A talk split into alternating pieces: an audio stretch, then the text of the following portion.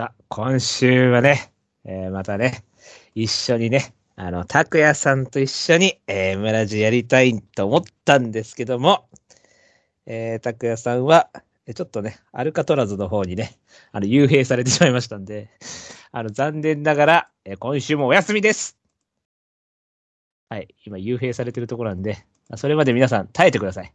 あの、ブライト一人トークをね、耐えていただきたいんですけども、ただ、やっぱり僕一人だと、さすがに、ちょっと、あのーまあ、きついっていう意見も、あの、ちらほら、狭山市の54歳主婦からとかもいただいてるんで、あの、今週も、代々 MC の方に、えー来ていただきました。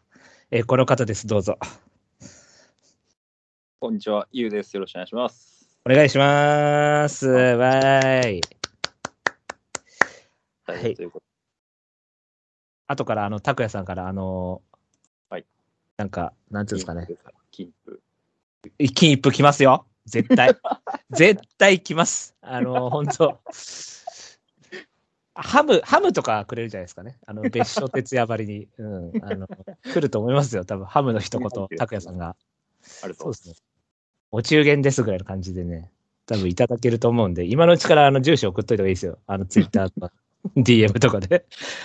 あの、はい、はいって感じで、もう、あの、さも当然かのように送った方がいいです。あ、あこれ住所ですだけでいいとお願いします。そう、お願いしますとかいらないです。はい、これ住所ですよっていう感じでもう 十分なんで、そしたらもう自動的にハムが送られてきますんで、ああるはい、ぜひぜひ、あの、燻製にでもして、はい、食べていただきたいななんて思ってるんですけどね。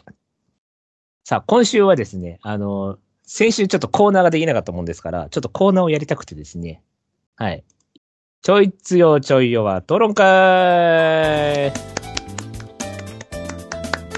あ、汚い拍手ありがとうございます。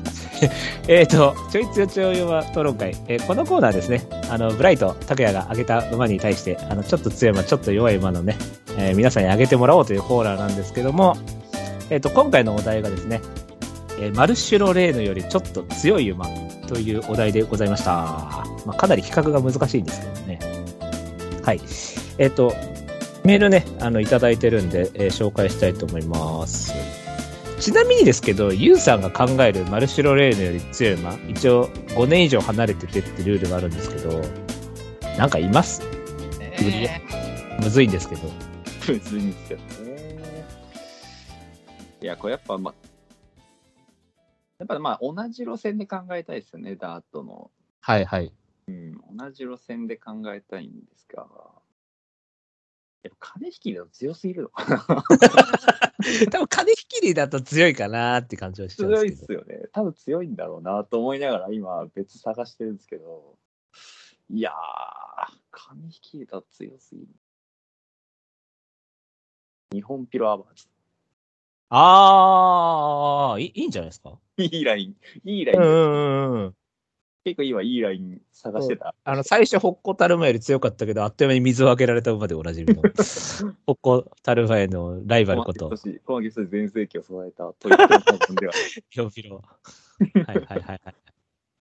あれ？日本ピロって、あれ、勝った時なんチャレンジ、チャレンジじゃない、チャンピオンズ勝った時、ジャパンカップだったでしたっけ？ど、どっちか忘れましたけど、あの時って騎手誰でしたっけ？いあれ、小牧じゃなかったですっけ？や、小牧は勝ってなくないですか？確か。嘘小牧なんか G1 勝てないでしょ、全然。いや。え、小牧でしたっけ？まず小牧、まあレジネッタ勝ってますけど。まあまあ、レジネッタのイメージと、あとローズキングダムのイメージしかない。えっ、とね、もっ、あれっすよ、えっ、とね、違う違う。えっ、とね、あの、堺じゃなかったでしたあー、なんかそう言われたらめっちゃしっくりくる。堺学ぶ初 G1 とかじゃなかっあ、堺ですね、これ。た。堺ですよね。あ、これ小牧乗ってないですね、この あ、確かに堺ばっかり。日本ピロ、日本ピロの、日本ピロイコール小牧みたいなの使ってる。まあ、そのイメージありますけど。あ、でも結構いいラインじゃないですかいいライン。うん。ちょっと、一応 G1 勝ってて、まあそんな一戦級まではちょっといけなかったぐらいですよね。その、連戦連勝とかにはちょっとならなかったんでそう。ですね。はい。じゃあ、メール紹介していきたいと思います。はい。はい。えっ、と、じゃあ、えっ、と、ラジオネームジュークさんからですね。はい。えーいつかあの曇り空割る人ですね。はい。えっと、マルシロレーヌよりちょっと強い馬。比較は難しいですが、2000年頃に活躍したゴールドティアラでお願いします。ゴールド、全然わかんない。僕見たことない。ゴールドゴールドティアラ何部杯買った覚えですね、後藤で。あの、後藤って初 G1 のイメージって、ああのの、そうってイメージあるじゃないですか。はいはい。でも地方交流入れたら最初ゴールドティアラなんあ、ですよ。そうなんですね。そうです。えっ、と、中央ダート重賞で一番人気一着実績があり、フェブラリーステークスはウィングアローの2着に入る構想歴あり、この馬は使い方がうまく、活躍期間もそれなりに継続していた印象です。唯一の G1 タイトルである南部杯でもそのウィングアローを置き去りにしており、ハマった時の強さはピカイチだったイメージです。しかも牝馬っていうね。えー記念すべき第1回ジャパンカップダートも放馬のアクシデントで除外になりましたね。えー武蔵野ステークスでガス抜きした後だっただけに距離不安は少しありましたけど、当時のあのメンバーなら勝てる可能性も高かったのかなと思ってます。えー勝ったのがウィングアローですし、息子のゴールデンハインドが万葉ステークスを勝ってますし、もう息子のゴールデンハインドの記憶ないですけどね、ほぼ僕。あ、そうなんだ。ゴールドティアラの子供ゴールデンハインドなの。え、万葉勝つんだ。ダート1004、1006ぐらいの馬が。すごいね。えーマルシュロレーヌが北米調教馬以外で BC ディスタフを勝つという史上初の出来事をやってのけたため、格的にはもう間違いなくはるか上に行ってししまいますが、地方でのダート実績や中央でのダート実績トータルで見ていったときに、バランスが取れていたゴールドティアラが少し上に行くイメージが落ち着きましたので、一票投じたいと思います。ってことでね。なるほど。そう、僕、実はマルシロレーズそんな強いと思ってなくて、でも、まあ、拓也さんに言われる、言わせると、もう大偉業だから、みたいなことらしいですよ。やっぱりその、でもそれはもう、あの、ビクタール・ピサがドバイワールドカップ勝ったのと一緒ってこと。そうそう、それぐらいの偉業なんですけど、僕はやっぱダート疎いもんで、あんま、あの、凄さが分かってないっていう、その、感じなんで、このゴールドティアラっていうのも全然僕の中ではありなんですけど、はい。ちょっとね、今回だから、拓也さんがもしいたら、いやいや、さすがにとかっていうふうに言っちゃいそうなんですけど、でも拓也さんの方は、え今回、あの今、ルザイって形で、あの、島流しにあってますんで、あの、いないので、判定する人いないんで、まあ僕が判定しますけど、全然ゴールドティアラでいいですけど、僕は。この、この、この審査員クソだなっていう感じになってますけど、今。ちょっと審査基準クソみたいな感じになってますけどね。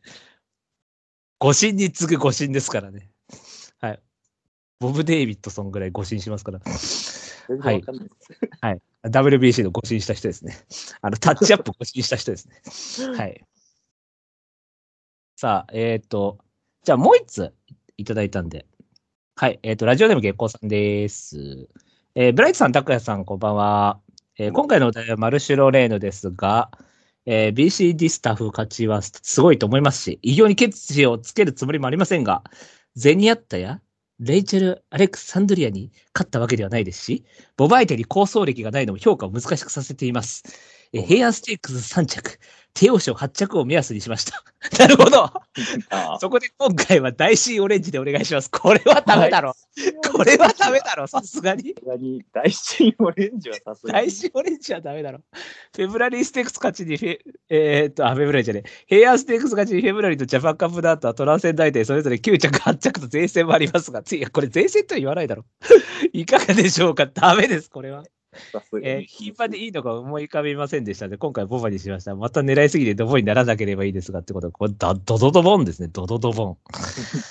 ちょっと、大師オレンジはちょっと、ダビスタのシボバとの実績も C ですし、ちょっとさすがに、さすがにですね、これはいくら、うーん、ね平安3着、帝王賞8着でもうすでに大師オレンジ超えてる感ありますしね。じゃちょっとじゃあ今回は、あの、このお二方っていう、まあお題も難しかったっていうのもあるんですけど、まあまあ、これでもゴールドティアラ、マルシロレールよりちょっと強いので、ゴールドティアラですって言うと多分、あらぬところからクレームがっていう感じはするんですけど、いや、そうですね。まあでもご、どっちかって言われたらゴールドティアラです、さすがに、これは。まあまあ、その選択肢が、ゴールドティアラ対大シーオレンジって言われたら、それはマルシロレールよりどっちが強いですかって言われたらゴールドティアラ側ですよ。勝つ可能性があるのはどっちですか？って言ったら、そうそうそうそう。10回やったらね、まあ、ゴールドティアラも勝てる可能性あるでしょ、全然。ぜ全盛期は強かったですから。はい。大師オレンジはちょっと怪しいです。はい。じゃあ、オレンジ。大師オレンジ。久々に名前聞きましたけどね。はい。次回のお題なんですけど、あの、次回のお題をちょっとゆ、あの、ゆうさんに、あの、は決めていただきたいなと思ってまして、わかりました。あの、ちょっと強いでもちょっと弱いでもいいんですけど、まあ僕、競馬を始めて、20年ぐらいになるんですけど、見始めてから。はい。見た、始めた時に最初に好きになった馬よりちょっと強い馬でいきたいと思います。おいいですね。タップダンススチーでお願いします。おーいいとこ行くね。あ、いいですね。アップダンスシチューちょっと強いわ。はい。これはいいんじゃないですか。これめちゃくちゃいいですね。なんか、測りづらさもちょうどいいというか。確かに、あの、すごい強い時はもうもちろんめっちゃ強いですし、はい、まあもちろんジャジャパンカップそうありますしね。あるありますあしりますが、8歳からのその全盛期を見る影もないスタルっぷり、確かに。また全盛期に向かうまでの遅さ、確かに。あの、あの現役の長さとね。今のけ競馬じ、今の現代の競馬から考えられない確かに、ピークの長 G1 さと、馬とは思えない競争生活の長さ、リボ系最後の大物。ね、しぶとい感じが。リボ系最後の大物ったらね、あのーバンブーマリアッチかタップダンスシティかって言われてたんですけど、これ、僕タップダンスシティが最後の大物になるんじゃないかなっていう。寿司でいいと思はい。じゃあ、次回のお題はタップダンスシティよりもちょっと強い馬ってことで。はい。えー皆さん、5歳以上離れているが条件ですので、お願いします。逆にだからね、う。過去から持ってくるパターンもありますよ。過去から持ってくるパターン。ね、もっと昔から選ぶパターンもっと昔から選んでくるっていうパターンあります。最近の馬ともありますし、ね。はい。これはなかなか幅広くいろいろ来そうですね。はい。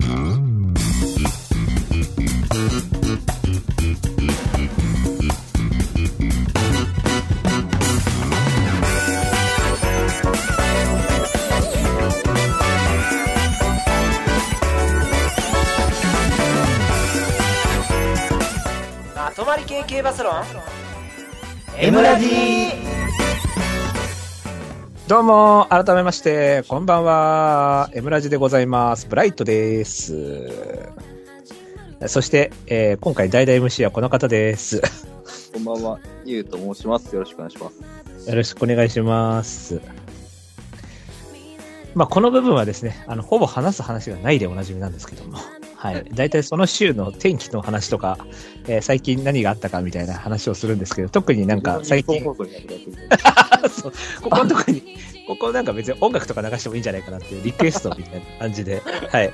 あの、森高千里のハエ男とか流しゃいいんじゃないかなと思ってるんですけど、そう誰も知らない曲をね、流せばいいのかなと思ってるんですけど、なんか変わったこととかありましたか？結婚したとか。違う。もっと前に言ってますけど、あ、そうですか。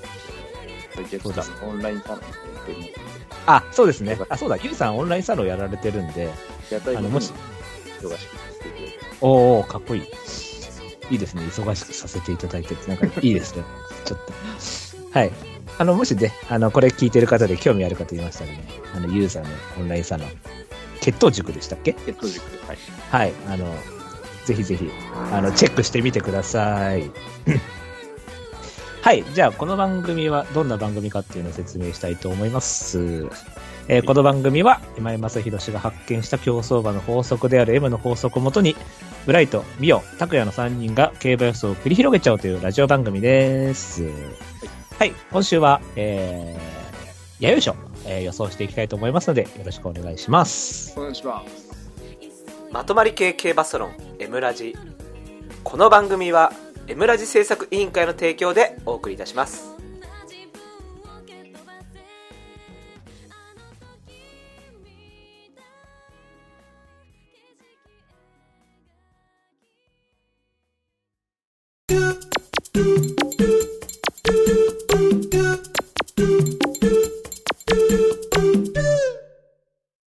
予想コーナーイエーイ。はい、今週の予想レースは、放置杯弥生賞ディープインパクト記念でございます。第59回ですね。はい。はいえー中山芝2000メートルの、えー、まあ、皐月賞の、まあ、前哨戦でございます。トライアルですね。じゃあ、えっ、と、現時点での予想図が出てますのでね。はい。発表していきたいと思います。えー、1番人気、ドウデュース。これいいんだよね。ドウデュース。えー、1.8倍。えー、2番人気、マテンローレオ。4.5倍。うん3番人気、ジャスティン・ロック。6.4倍。うんえーここまでが10倍を切る人気で、以下、アスク・ビクター・モア11.8、インダストリア12.6、ラーグルフ13.8と続いていきます。はい。はい。まあ、ショートースですね、案の定。案の定そうですね。はい。じゃあ、互いの本命をね、打っていきましょうか。準備完了です。はい、僕も大丈夫ですかね。はい。じゃあ、互いの本命打っていきましょう。せーの、ズドン。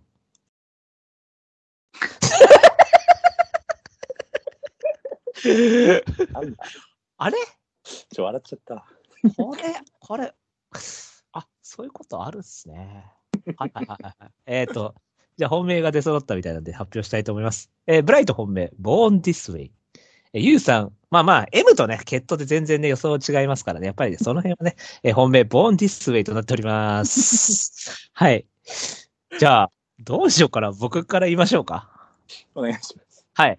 僕、あの、このレース、まあまあ、本命、本命っていうか、断然一番人気がドウデュースですわね、多分。はいはい。まあ1.8なんですけど、予想では。で、この馬、まあまあ、ハーツくらい、まあこっちも、まあボンもハーツくらいなんですけど、ハーツくらいなんですけど、まあ、今回って、その、この馬にとっては、まあ別にどうでもいいレースっていうか、うんあの、多分武豊も多分思想っていうか、まあまあここ多分ある程度試すと思うんですよね。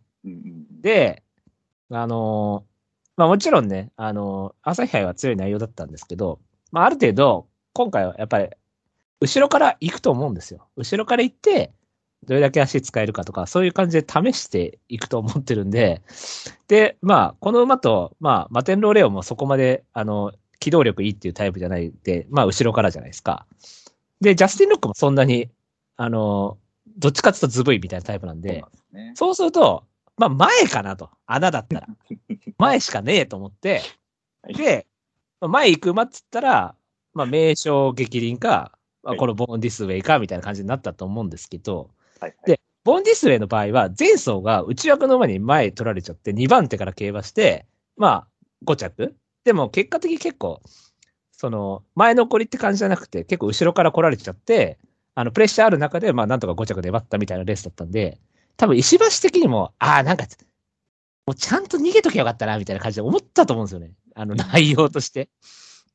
で、その前が逃げて勝ってるじゃないですか。はいあの、同じ条件で。なので、今回は、あの、賞金もないですから、あの、まあ、3は絶対取りたいと思ってると思うんで、しっかり逃げていくと。ただ、名称激励より内枠入る予定だったんですけども、あの、外入っちゃったんですけども、まあ、その辺はちょっと多めに見て、まあ、でも、まあ、前残りで、で、これ、あの、母方がね、もう、欧州欧州してるんで、多分、スタミナのなんか裏付けみたいなのすごいありそうなんで、だからもう、どれだけ、ま、パンサラッサみたいな感じで、こう、ある程度行って、残すみたいなはい感じの競馬をして、あの、で、人気馬たちが、賞金持ってる人気馬たちが、まあ、後ろでちょっとゴニョゴニョしてくれたら、はい、前残りあるんじゃねえかなと思って、そうですね。本命しました。はい。はい、どうぞ。わかりました。ボンディスウェイです。えっと、まあ、基本的にまあ、展開想定っていうのはほとんど、まあ、ボンディスウェイ本命にしてる時点で同じなんですが、はい、はい。まあ、弥生賞って、まあ、なんていうか、最近ではやっぱりこう、皐月賞になかなか結びつかないうレースんとしても、やっぱり有名になってきたというか、はい。まあ、なんていうか、共同通信杯だとかにすごくこう、有力馬が集中しつつあって、まあ、弥生賞もそれのおかげで、おかげでというか、それの影響で、まあ、かなり連毎年毎年小頭数のレースが多くなったりとか、まあ、去年、まあ、去年タイトルホルダー勝ってましたけど、まあ、なんていうか、比較的こう、まあ、前哨戦らしいゆったりしたペースになりやすいのところが本番につながらない一番の要因かなと思ってるんですよ。で、えっと、そういった時に、じゃあ、えっと、芝中山芝2000メートルで緩いペースになって、まあ、基本的には前でえー考えた方がいいんじゃないかっていうところで、えーまあ、一番人気ドーデュース、さっきあのブライトさんおっしゃったような見方を基本的に僕もしてて、まあ、わざわざ勝ちに来るようなレースはしないんじゃないか。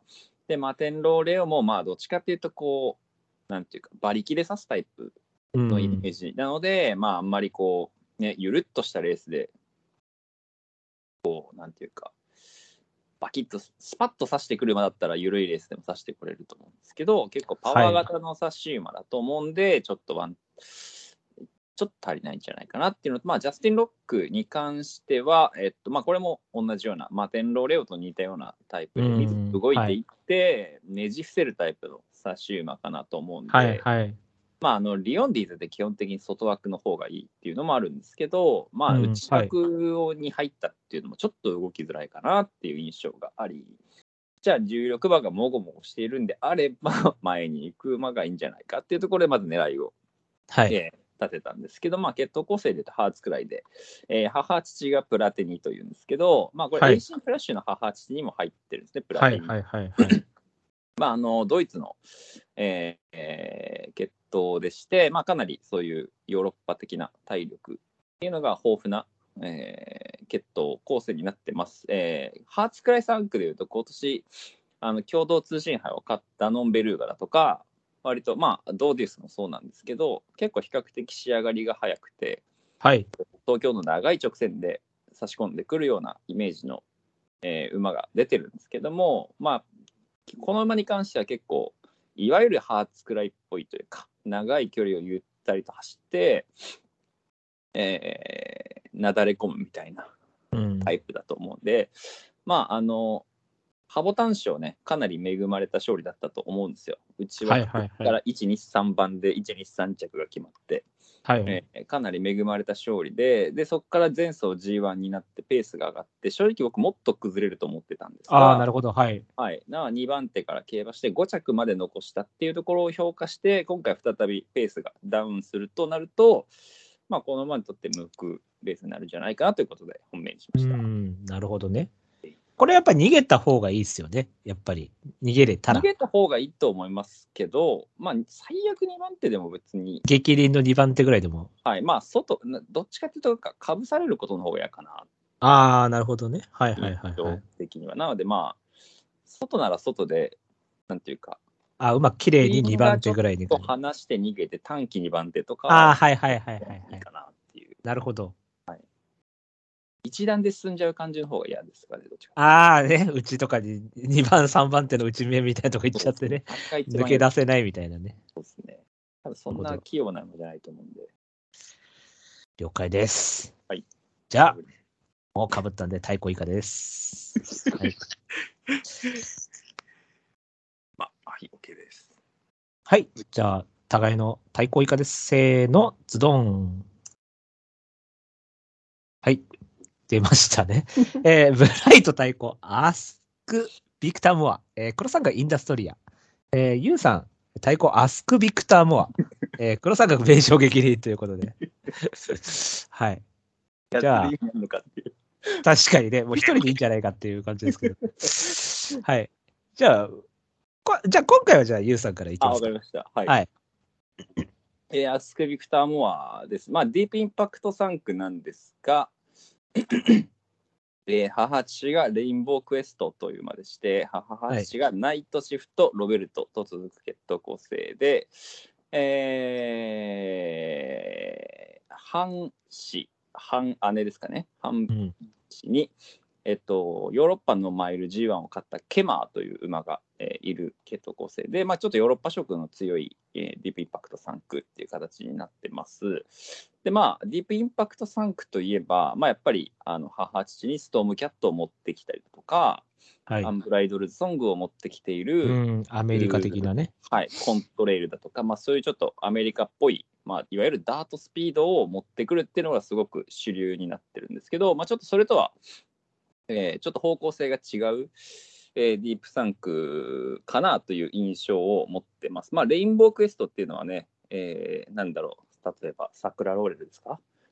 そうですね。サクラローレル懐かしいですね。ラローレですね、はいレインボークエストというのは。はいあと、まあ、その奥にあるナイトシフトっていうのは、まあ、あのノヴェリストに入ってたりだとか、うんまあ、タットルボールに入ってたりだとかするえっとはい血統構成でいうとね、ノーザンテーストとすごく近いんですよね、ナイトシフトっていうのが。あ、そうなんですね。はい、でその奥がロベルトなので、まあ、どっちか、やっぱりちょっとこう、体力寄りのディープサンクかなっていうのがはいはい。で、でまあ、そこにディープインパクトが入ってて、まあ、なんていうか、あの僕の印象はすごく、うーん、安定してそうだなといううん。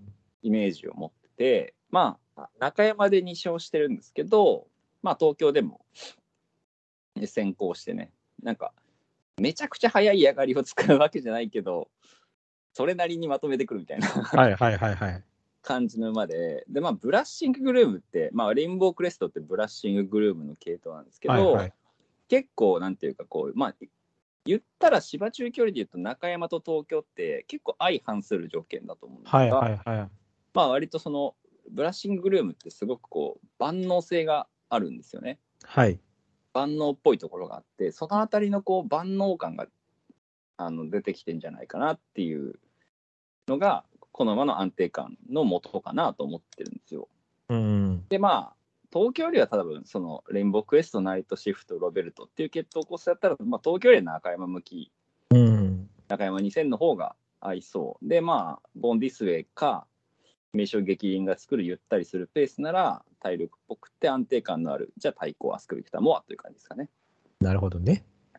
僕もこれ対抗なんですけど、えっ、と、今回あの、ディープサンクこれだけうんうん。で、ディープサンク初重賞戦得意っていうのがあって、で、前走が条件戦使ってきてて、まあもちろん新鮮さあるっていう状態のディープインパクトで、で、軽い人気落ちで、まあ1頭しかいないっていう異端性もある。で、このまあ、その、さっきユウさんおっしゃってたんですけど、そのレインボークエストでちょっと重たい感じがあるんですけど、まあ、東京で負けた2レースも、あ勝った相手がジオグリフと、うんあの、ドウデュースで、0秒3と0秒 1? はいで、中山で2戦目勝った馬が朝日で、結構強い相手とやってるんですよね。で、全部、あの、強い相手とやりつつ、で、そんなに得意と思わせない東京でも、それなりに早上がり使いつつ、まあ、構想はしてるんで、なので今回まあ普通に中山で、ちょっと外目の枠が嫌かなと思ったんですけど、まあまあある程度位置取ってもらえればね、田辺先生に。はい。あの、後ろからだとちょっと厳しいと思うんですけど、まあ、しょうがないかなって感じですね。はい。10枚目ぐらいの感じ。そうですね。ある程度取っていただければ。それこそね、ほんとスパッと切れるって感じのディープじゃないと思うんで、うんある程度は位置は取っていただきたいっていう 感じです。平均的に足は使っていただきたいみたいな。はい。なんか対抗にした理由もめっちゃわかります。あの、そのなんかね、勝ち切るっていう、だったらまだ、うん、なんか決死には絶対しないんですけど、はいはいはい本命には絶対ならないタイプです。なんか、だったらまだ何か武器みたいな、こう逃げとか、そうなんか一個ポン、フィョンっていうのがあれば、ちょっとね、だ安定感はありそうなんですけど。安定感は。じゃあ、黒三角。はいじゃあ僕、インダストリア。これね、ちょっと迷ったんですけど、あの、一応なんかマイル線使ってんのがこれとドゥ、ドウジュ、デュースだけなんですよね、前走はね。はいはいはい。で、やっぱりまあ近年の競馬はやっぱりどれだけこう、なんていうの、機動力っていうか、くるって回ってこれる能力高いかっていう、その、トロトロトロトロやってたらもう終わっちゃうんで、レースが。そういう意味では、やっぱりマイルとか使ってて、ある程度スピード慣れしてる馬っていうのがすごい重要だと思ってて、まあ前走もまあ圧勝なんですけど、まあ前走もちょっとね、圧勝は圧勝だったんですけど、坂登ってからちょっと突き放した感じだったんで、ちょっとずぶいかなとは思ったんですけど、まあでも、距離延長に向かうにあたってはまあちょうどいいのかと思って、これでまた短縮だとちょっと後ろから遅れちゃってダメってなっちゃうかもしれないですけど、まあ2000メートルで、で、リオンディーゼハーツクライだから、その、血統の内包的にはスタミナを持ってると思うんで、だからまあ、延長で向かうっていうのが、まあ、2000メートルに向かうにあたっては、まあ延長16から2000っていうのはちょうどいいかなと思ったんで、スピード慣れしつつ、ある程度スタスタミナの内包もしているという。で、あの、東京でも勝ちつつ、長山でも勝ちつつ、あの、どっちでもやってきたっていうのもあるので、で、多頭数戦も経験してるし、はい、まあ、前走も一応圧勝なんで、まあ、距離が持たないってことはないと思うんで、まあ、これもだから、機動力ある程度活かして、これもある程度位置取っていただいてって感じですかね。はい。はい。どうでしょうか？インダストリアですよね。インダストリアのあいつでいいですよ。あ、インタストリアでどうぞ。あ、OK です。はい。で、4ディーズ3区で初くらいでっていう感じなんですけど、まあ、ケイデンスコールの下ですね、これは。はい、はい。はい。まあ、半、えっと、ケイデンスコールがロードカナロアなので、まあ、キングカメハメハの字面だけ合ってるから、4分の3同決になるのかなもしかして。はい、はい。ということだと思うんですが、まあ、えっ、と、ロードカナロバーでは基本的になんていうか、マイルベターというか、マイラーだと思うんですが、まあ、これがリオンディーズに変わったことで、中距離っぽくはなってるかなと思います。もともと、はい、これ、ハーツくらいですし、えっと、これ4代母ダイナスタッシュということで、つまりステイゴールドと同じ牝系になるわけなので、まあ、はい。字面上の体力っていうのは、あの問題ないんじゃないかなと思ってます。マイル延長だとしても。はい。えーこれ僕、あの、あと1頭印っていうのはこのままだったんですよ。ああ、そうなんですね。はい。なので、まあ、今、いや、もともと予定で、僕、あの、本命対抗黒でこんなに人気薄ばっかなんだって思って、そんな広げる予定なかったんですけど、はい今これ見たら、まあ、広げてもいいなって全然思って、はい。今ちょっと印打とうかなって思ってたぐらいなんで、まあ、打つかもしれません、全然。はい。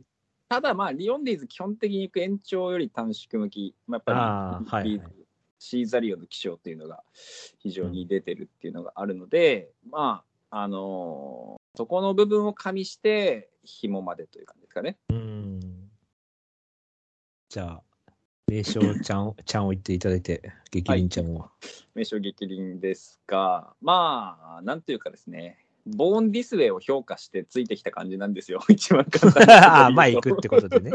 はい。はい一番簡単なこと言うとそれなんですよね。で、えっと、絆でキングカメハメハで、えっと、まあ、クイーンズタガーって、めまあ、名称スズランなので、これ名称勝負の、えー、半音と判定になるわけなんですが、まあ、めこの品形っていうのは、まあ、ケイティーズと言いまして、まあ、アドマイヤムーンですとか、スリープレスナイトですとか、えーはい。えーまあ、非常にこう、スピード色がある、品形になってまして、まあ、名称勝負もね、3歳児はマイル重賞を勝ってたりとか、はい。阪神カップでも構想したりだとか、まあ、はい。非常にこうマイル以下に強いスピードを持ってて、ただまあ、インカメだって絆くっついちゃってるので、結構体力っぽくなってるはい。はい節。もあるんですが、まあ、あんまり多分切れない馬だと思います。うん。正直、まあ、勝ってるのもダートですしね、正直、まあ、うん切れるような馬じゃないと思うんで、もう過去、あのー、単走とも構想してるように逃げてどうっていう馬だと思うので、はいボー。ンディスウェイを評価する世界線についてきたという評価ですね。なるほどね。はいはいはい。僕は、まあ、そうですね。これは消しちゃったんですけど、まあだから、まあ単純にだから2頭の評価で言ったら、まあ人気大体同じ、同じではないですけど、まあボーンディスネーの方がちょっと人気すると思うんですけど、まあおそれくらいの人気差だったら、まあ、ボーンの方が、まあまあ前走の内容とか見たら強いかなと思ったんで、まあうん、ってことです。変わんない。そうなんですよね。一応、マテンローレオ比較で言ったらね、マテンローレオ、一応、ホープフル7とかだから、まあまあ、単純比較だったらね、全然。はい。だから、そうですね。やっぱ、あとはまあ、逃げてるか逃げてないかっていうのも大きいかもしれないです。やっぱり一回逃げちゃ、うん逃げちゃってる馬っていうのと、まあまあ、逃げないで、まあ今回もだから、ちょっとボーンディスで逃げれるか分かんないですけど、まあもし逃げれたら、よりこう、プラスアルファが大きいんで、ってなった時に、やっぱり、前走逃げてた馬と2番手の馬どっち選ぶのって言われたら、やっぱり2番手の馬選んじゃうんで、まあ、こっちかなっていう感じですかね。じゃあ、こんな感じで、印打ったらまあ大体出たんですけども、あの、人気馬さんが全然出てないっていう、あの、1、2、3が出てねえっていう。当てる気あんのかっつってね。っていう問題があるんですよね。11頭立てで1、2、3が出てねえっていう問題があるんですけど、まず、じゃあ、ドーデュースから。じゃあ、どどうですか、血統的には。いやーね、僕、前走このまま絶対いらないと思ってたんですよ。はいはいはいはい。はい。ハーツクライで、まあ、あの、母父がヴィンディケーションっていう、あの、シアトルスルー、まあ、ボールドルーラー。はい。えアーハチがゴーンウエストっていうことなんですけど、えっと、まあ、あの、初マイルというか、まあ、朝日杯に対応したハーツクライ産駒って、まあ、サリオスはいるんですが、はい。あの、サリオスっていうのはですね、まあ、デインヒルというのが母方に入ってあまして、ーはいはいあの馬の馬体見たことあるんですけども、ハーツクライじゃないんですよね、あの馬。まあまあ、560ぐらいありましたっけ ?500? 50ぐらいでしたっけ？はい。完全にデインヒルなんですよ、あの馬って。はいはい。いや、確かに、あ、ミッド、ミッドタウンみたいな感じですね。足短くて、足短くてもう、なんていうか、もう、パワー、パワースプリンターじゃない、まあそこまでいかないですけど、まあそういうね、距離短縮でスピードアップしたとしても、ハーツくらいだったら絶対ダメなんですけど、デインヒルだからあの馬はこなせたと思ってて、あなるほどなるほど。はい。はいで、普通に考えると、その、はサリオスではないんで、ドーデュースって。ああ、なるほどね。はいはいはい、はい。超等数のスローの1008を2連勝してきて、で、短縮阪神朝日杯でペース上がって、うん普通にいらないだろうと思ってたんですよ、これ。はいはいはいはいはい。で勝っちゃったんですよね、これが。はい。で、これをじゃあどこに落としどころつけるかで、うん。この馬がめっちゃ強いか、うん。中距離っぽいレースになったかどっちかなんですよね。うん。そこをまだ迷ってて、まあ、ただ、ね、前哨戦で別に1倍台なら、なんていうか、この先わかんないですけど、今の段階ではわざわざ印がなくてもいいかなっていう、うん。はい、わかんないです、このまま、今のとこまあ、僕は、そうですね。まあ、血統はちょっとあれですけど、どう、どうなんですかね？本当これ。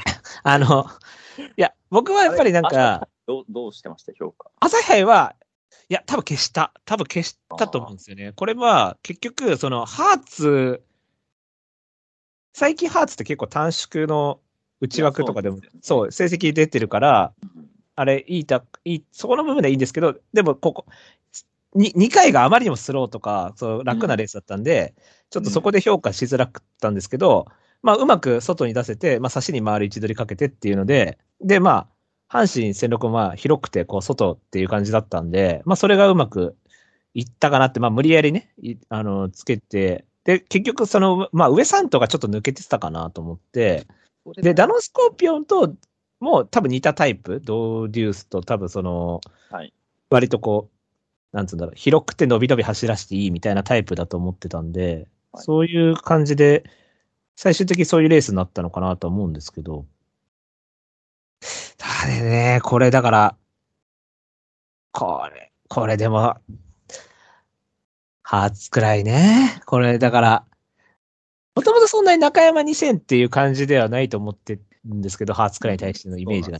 そう、それで、で、まあ、今回は多分、多分勝ちにはいかないと思うんですよね。一番人気一着取りにはいかないと思うんですよね。だからある程度後ろから行って、どれだけ足使えるかなって測って、で、もし無理だったら、さつきで前行けばいいし、あの、あある程度いけんなと思ったらまた後ろから行けばいいと思うんですけど、だからまあ今回賞金も持ってるし、多分まあ、本気でも仕上げないと思うんで、まあまあ目標は全然先にあるから、まあなんだったらダービーとかも目標にしてる口だと思うんで、ってなるとなだ今回はだから前哨戦らしいレースっぽくなって、だからなんか何？あの、バランスオブウェーブ逃げ切ってローマンエパイ2着みたいな感じの感じになるんじゃねえかなみたいな。こう、前、前で残ってもらって。まあもごもご狙いですよね。そう、もごもご狙いで、っていう感じだと思うんですよね。まあ、この馬が別にマイラーとかだとは思わないですけどね。距離長くなってダメですとかは全然思わないですけど。うんうん。まあ、それはこれで、そうなんですよね。まあなんか、だから1番人気1着、2番人気1着、3番人気1着で、じゃあ1.81っていうのもちょっと、なんかね、これ111って来てたら、あの、1番人気1着とかずっと来てたらまあまあしょうがないかなって感じなんですけど、ちょっとうさんくささはありますけどね。じゃあ、マテンローレオ。これ、まあ、僕は、あの、この馬、好きな馬で、おホホープフル本命だったんですけど、あ、そうなんですね。はい。あの、新馬戦の内容すごいかっこいいっていうか好きで、あの、こう間抜けてきて、まあ、いわゆる M の法則でいうところの CK っぽいっていう、はい。あの、競り合いに強くて、あの、混戦で強くて、みたいな、重たい質で間抜けてくるみたいな、内側からみたいな、馬っていうイメージがすごい強くて、で、ホープフルも、10番枠はちょっと気になったんですけど、まあまあ強い相手向きかなと思って、あの、買ったら、まあまあまあ、あの、ちょっと、うイン取れなくて、まあ外回してって感じになっちゃったんですけど、で、まあ、木更木賞は、これだから、ある程度能力あったら、まあまあ通用してもいいいいかなっていうぐらいの感じだって、まあ買いづらいっちゃ買いづらかったんですけど、まあでも2番人気だったし、まあまあ、抑えてもいいかなぐらいの評価だったんですけど、まあ普通に勝っちゃったんで、うん。あの、まあでも、この参戦って、あの、あの、質が同じっていうか、その、あの、お重たいとこで全部2000メートル、2000メートル、2000メートル来てるってだけなんで、あの、その、前走もやや重でしたし、うん。だ結局、くるってなんか回ってきちゃうみたいな馬がいたら、ホープフルみたいな感じで前々でこう、スルってやられちゃうと思うんで、で、今回ストレス持ってると思うんですよ。木更木賞で接戦、あの、本当ギリギリの接戦勝ちだったんで、刺して、はいはい。で後ろから刺して接戦勝ちっていう状態で、あの、今、あると思うんで、多分ちょっと緩くも作ってくると思うんで、多分ストレス疲労を持ってる状態で前哨戦で別にここ賞金もいらないっていうポ場所ではあるんで、僕的にはここで、あの、5着ぐらいに、あの、ちょっとなんか、外回って、緩い感じで負けてもらって、本番内枠で、混戦でみたいなのを期待してるんですよ、僕は。そういうタイプで、丸、丸×丸みたいな感じでこう。なるほど。はい。なので、重たい質に本番になってもらって、ここの軽い質のレース、ある程度前残りみたいな、なんか、ショート数で前残りみたいなレースでは、あの、逆にそういうところで集中力活かせなくて負けてもらってっていう競馬を期待してるんで、はい。なので、ちょっと買えないかなっていうはい感じです。どうでしょまあ、天狼レオですね。ハーツクライでブライアンズタイムで、えー、これあの、全兄弟に上にインスピレーションという馬がいるんですが、うはい。はい。えっと、まあ、若い時は中距離で走ってて、だんだん年を重ねて短距離になってきてっていうのがインスピレーションという馬でして、えっと、近親にですね、マイスタイルという馬がいるんですが、まあ、ああ、はいはい。はい。まあ、弥生賞高走馬でして、若い時に長いところ比較的走ってて、うん年を重ねると、だんだんだんだん距離が短くなるという傾向が、はいはい。えーはいありましてですね。まあ、これあの、品系がレディーズシークレットという品系でして、はい。あの、ビリーブがいるんですよね。うーん、はいははいい。。北米牝系で非常にこうスピード、えーがある牝系になるんですが、まあ、ビリーブ、まあ、スプリンターズステークス勝ってますし、まあ、ビリーブの子供ジャンダルムも若い時は、あそうですね。距離で、はい、走や、ってて、弥生賞も軽く走ってましたもんね。はい、今はスプリンターですっていうところと、あとはこの牝系だとサウンドキアラも同じなんですよね。はいはいはいははい。まあ、あれもどっちかっていうと、こう、マイラーなんですけど、1004っぽいマイラー。い。はいはい。なので、まあ、すごく、なんていうか、あの、多分年重ねてくると、距離短縮にシフトしていくんじゃないかなと思ってますが、まあ、今は全然対応できる距離かなとは思ってます。ただ、はうん、なんていうか、緩いレースを想定してて、まあ、本命がボーンディスウェイで、ちょっとその、なんていうか、もう本当ぬるいレースを想定してるので、本番向きかなと思ってますね。うんうんどっちかっていうと、ペース上がった方がいいタイプはい。なんじゃないかなっていうのはあるので、まあそういう差し馬的なところもありますし、まあすでに賞金持ってるっていうところもありますんで、まあ僕はなんというか意見一緒でちょい負けぐらいに入れようはい。たいかなというところですかね、ここは。じゃあ、じゃあそのままジャスティン・ロックもじゃあお願いしていいでしょうか？はい、えー、リオンディーズ3区ですね。えーこれ、渋いんですよね。アンミラーレですよ、アンミラーレめちゃ。めちゃ渋いですよね。アアンミラーレなんてサンデーにいないダート、ダート馬じゃなかったでしたっけ？アンミラーレで、母八かデインヒルで、で、この馬自身が、えっと、あれ、あの、なんだっけ、北斗ベガと同じ品系なんですよ。はいはいはいはいはい。非常にこうパワーが豊富だなという印象をう持ってん。て、まあ、そういう、ね、パワー、豊富さが出た前走だったと思うんですよ。はい早めに振っていって、えー勝っていくっていう、まあ、リオンディーズ3区なんで、まあ、小頭数外枠っていうのが一番ベターかなと思って、はい。まあ、えー距離は同距離なんで、まあ、いや、そこはあれなんですけど、えーちょっとやっぱ内枠が気になりましたね。うん。うん、ちょっとやっぱ、外から、なんていうか、ガーッと飲み込んで上がってああ、ねじ伏せていくっていねう感じ伏せる。タイプのはい馬だと思うんで、ちょっと動きづらいかなっていうのはありますし、まあなんていうか、前哨戦でね、そういった競馬わざわざすんのかなっていう疑念もありますし、はいはい。で人気のタイミングだったら一旦様子見でいいんじゃないかなと思って評価はなるほどね。はいはいはい。そうですね。まあ自分もこれ、これまあ7頭立て、7頭立て、10頭立てで前走も外枠なんで、まあまあ厳しい経験はないんですけど、まあ本当だから阪神とかで勝ってて、あの、まあまあ、坂コースとかでパワーかなっていう感じがしたんですけど、で今回はだから中山は別にそこまで悪くないのかなっていうんですけど、ここにそう出遅れてるんですよね、この馬ね。だから、スタートが悪いので、ちょっとどうしても中山内役で後ろからってなっちゃうと、ちょっと物理的に、まあ厳しいかな。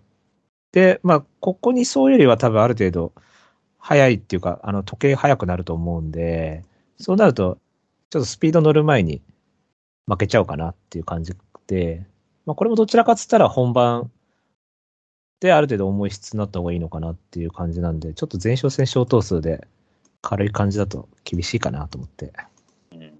うんちょっと切りましたけどね。はい。というわけで、1番人気、2番人気、3番人気が消えたと。はい。というわけでね、あったすごい。これだ、じゃあま、そ僕、だから、ラーグルフとか、ロジハービンとかも全然どうなんだろうと思ってて、うん僕、ロジハービンも結構同じ理由で、結構これも前走後ろから行ってて、まあ、ちょっとまくり気味に上がってっていう感じで2着だったんですけど、まあこれでも意外と強いんじゃねえかなってちょっと思ってるんですけど、まあこれもだから外枠だから、ある程度まくれるような流れになればと思ったんですけど、まあ、でもちょっとな、あ、でもロジ、まあ僕ちょっと前走ハマりすぎた感はちょっとあ、まあそっか、展開でハマったってことかな、外からで。前走これ AC フラッシュハービンジャーエピファネイヤなんであ、なるほどね。はいはいはいはい。これ、ラーグルフはどうなんですか？ラーグルフは。これもなんていうか消耗戦向きかなとちょっと思って、はいはいはいはい。まあ、モーリスでファルブラブで、まあ、言ったらファルブラブってフェアリーキングではい。そうです。スの持つサドラーズウェルズとの兄弟うん。で、まあ、母ハチンシンボリクリスエスがあって、まあ、ロベルトとサドラーズウェルズとフェアリーキングが、うん。えー強化されているという。確かにね。それで、しかも、モーリスがロベルトにサドラーだもんね。完全にね。確かにね。で、しかも、もう一頭も最上だからな。確かにね。だからまあ、前走が G1 ペースで、そこからね、あのペースが緩んでってなった時にさしてこれないんじゃないかなと。うーん、なるほどね。はい。はいはいはいはい。まあでもこれで大体出たっていう感じですね。本当だから。あとはだからまあ一応、若駒勝ってるっていう意味ではリューベックとかになってくるんですかね。リューベックとかどうなんですか？これは、あの、お母さん違うんですけど、ほぼ、はい。あの、ディアドラとほぼ同じで、おおはいはい。はい、ハビンジャーでスペシャルウィークで、あ、そうですね。はいはい。まあ、まるまるほぼディアドラと同じっていう血統構成で、まあ、結構なんていうか、POG 人気してて、うん。あので走る前から、はい。すごく POG 人気してて、新馬戦は、まあ、あの、メンバーが揃わなかったんですよね。この馬がすごくなんか強いみたいな言われ方をしてたんで。うん。で、あのー札幌2歳ステークスが正直ちょっと案外だったかなという印象がはいはいはいはいはい。まあ、あの内枠、ハビンジャースペシャルウィークってどっちもあんまりね、揉まれ弱いというか、あんまりこううん揉まれたくないあれなんで、正直まあ内枠っていうのはあんまり良くなかったとは思うんですけど、それだとしても、札幌2歳ステークスって今年、そんな強い去年ってあのソダシとかが出たりとか、うん。で結構メンバーレベル高かったんですけど、去年、去年の札幌2歳はそんなにレベル高くなかったかなっていうのが正直なはいはい。ところで、ただそれで、まあ、いくら内枠とはいえ、内容的に微妙なところがあって、で前走も小投数で逃げ打てて、うん。あ後で普通にまた内枠入っちゃってってなると、ちょっと手伸ばしたくなかったですね。なるほどね。確かに、あの、ハービンジャーって考えたら、この2走前、ある程度うちでやられてからのダウン戦、うん小頭数、頭数9頭から7頭に2頭も減ってますね。で、前行く位置取りかけて延長でっていうので、だいぶ楽に感じた。そうだなと9頭、9頭、7頭。なるほど。まあ、正直楽してるなと。うん、そうっすね。まあ逆にここどんな勝ち方してもさつきで消すなっていう感じはしますけど。18頭揃った時は消すと思います。そうですね。はい。じゃあもうこれで大体、まああとはまあアルケラルスターとかいるけど、まあまあいいか。こんなもんか。あとでもそれだけが出てね。あ、ロジハービー。あ、まあそっか、さっき展開も言ったって話で。ラーグルフだけちょっとマークしとこうかな。ちょっと、なんか、ラーグルフだけな、ちょっと、休み明け特徴もなかった気がしたね。これね。はい一応あのこれのバラダっていうのが奥に入ってる、ラーグルフで、はいワンアンドオンリーが出てたりだとか、みやこ勝ったメイショウなんちゃらとか、あれ、みやこ勝ったメイショウなんちゃら。みやこステークス勝ったメイショウ、ああ、はい。はい。あれも同じ牝系だったと、割と、こうん、重賞でも通用してる。う、はいなるほど。コートリー D という品系で、僕好きなんですけど、コートリーじゃあもうこれでほぼ出ましたね。じゃあおさらいっていいでしょうか？い。はい。いやーもう一番人気から三番人気いねえからな。えっ、と、ブライト本命、ボンディスウェイ、えー、太鼓アスクビクターモア、えー黒三角インダストリア、えー、ユウさん本命、ボーンディスウェイ、えー、太鼓アスクビクターモア、コピーじゃねえか。えー黒三角名称激鱗となっております。はい。まあ基本はだからまあまあ、内々前残りみたいな狙いですよね。基本はね。はい。はいだから人気馬がどれだけ、こう、もごもごしてくれるからですね。もごもご、もごりましょう、もうほんと。もごってもらいましょう、もう。もごもご待ち。アーツなんかもご、もごってもらいましょう、もう。マテンローレオじゃねえか待ちですね、マジで。そう、クソレース、もご、もごり待ちで。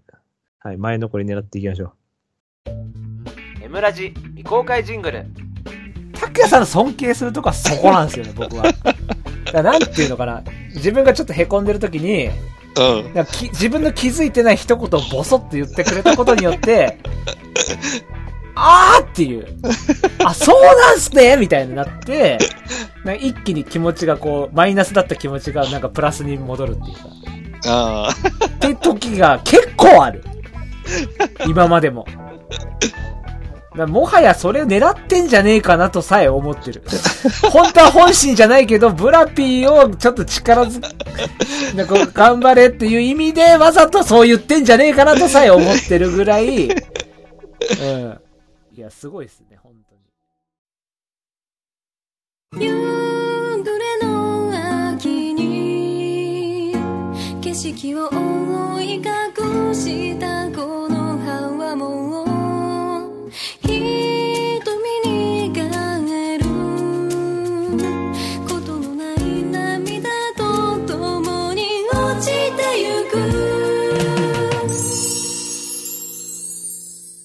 エンディングのコーナーイエーイはい。えっ、と、まあ、重賞はね、一応土曜日にね、なっちゃうんで、まあ、阪神だと大阪城ステークスになるんですけど、日曜日はね。まあ、土曜日はちょっと更新できるかわかんないんで、大阪城だけ一頭言います？むずいですけど。今初めて見ました、メンバー。はい。